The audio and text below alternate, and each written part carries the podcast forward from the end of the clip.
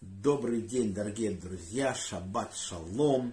Мы продолжаем наше изучение Торы, недельная глава Эмор. В главе Эмор, седьмой день, в субботу, Тора делится на части, это субботний раздел, написано, что вышел сын израильтянки, он же сын египтянина, и ссорились сын израильтянки с израильтянином, и оскорблял сын израильтянки имя Ашема. И вот привели его к Маше для вынесения решения, как с ним поступить.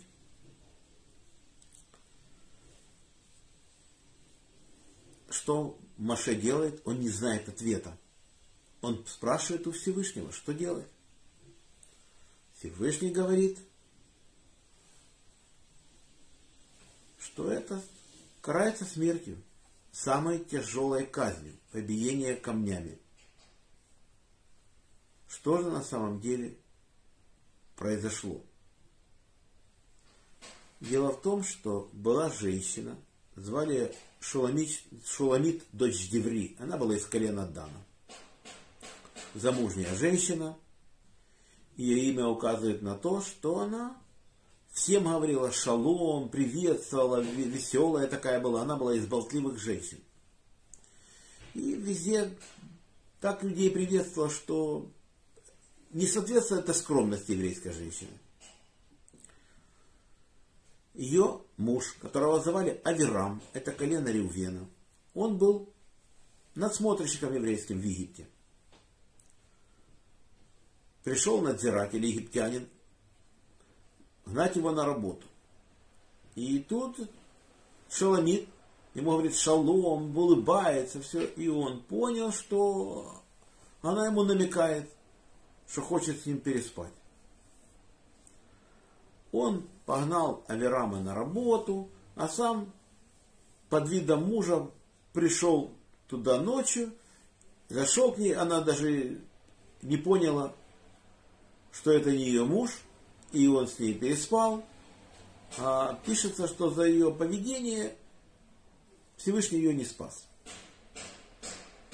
Аверам, приходя с работы, он увидел, как от его шатра отходит египетский надзиратель, и он понял, что произошло. И он хотел развестись со своей женой. У нее был брат, которого зовут Датан. И этот брат сказал Авераму, чего это ты с ней разведешься? Он ее изнасиловал, она не хотела этого. А тот говорит, нет, раз такое произошло, я с ней разведусь. египетский насмотрщик понял, что дело плохо, потому что по египетским законам надзиратель этот, его могли казнить за то, что он переспал с чужой женой. И он решил убить Аверама. Он его начал на работе избивать зверски. Тут написано в Торе, что Маше вышел посмотреть на братьев своих, которых египтяне порабощают – и он увидел, как египтянин избивает еврея. Он посмотрел туда и сюда, чтобы никто не слышал, как он назовет тайное имя Всевышнего. Он называет тайное имя Всевышнего, и египтянин тут же умер. Все. Маше скрыл труп в песке египтянина. Теперь это уже на другой день Маше вышел, и тут Датан с Аверамом спорятся, чуть ли не до драки. Маше говорит, зачем тебе бить ближнего своего? И они ему сказали, неужели ты хочешь убить меня, как убил ты египтянина? Маша говорит, стало это известно. В общем, случилось то, что они предали Маше, рассказали фараону, что он убил египтянина. Фараон хотел убить Маше. И его приговорили к смертной казни. Без Всевышнего тут не обошлось. Когда палач бил мечом по шее Маше, Всевышний сделал шею мраморной, и меч поломался. Все ахнули, что произошло, этого никто не ожидал, пока все ахнули, Маше сбежал. И сбежал он в страну Куш, это Эфиопия, и там он жил, пока дослужился до царя, но это уже мы дальше потом поговорим.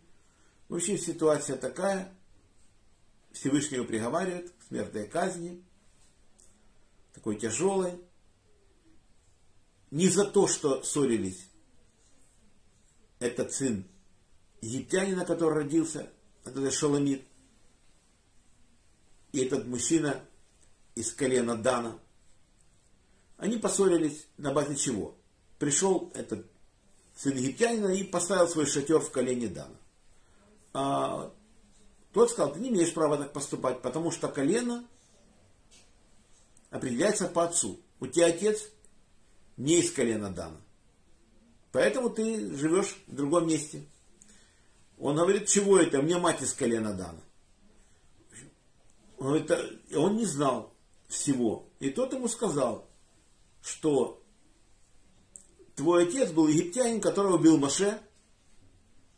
Он назвал тайное имя, он умер, и, и тот начал оскорблять имя Всевышнего. В общем, может быть за то, что его отец погиб, египтянин. В общем, не за то, что они ссорились, а именно то, что он оскорблял имя Всевышнего, а это так пройти не может. Это очень большой грех. Именно поэтому его приговорили к смертной казни. Эта казнь приводит, приводится так, производится так. Человека сбрасывали со скалы, если он еще живой, добивали еще, бросали в него глыбу какую-то, каменную, и он погибал. Это самая страшная казнь из четырех. И, естественно, эта казнь исправляла тот поступок, который он сделал. Естественно, он получал уже жизнь в будущем мире, но такой страшной участью. Вот так. То есть мы должны здесь задуматься перед тем, как что-то говорить, особенно в пылу, мы должны хорошо подумать, стоит ли что-то произойти или нет. И обычно за гнев, как говорит Равис Хаклурия своим ученикам, самое большое количество постов, чтобы искупить этот грех, гнев. Вот. На сегодня наш урок заканчивается.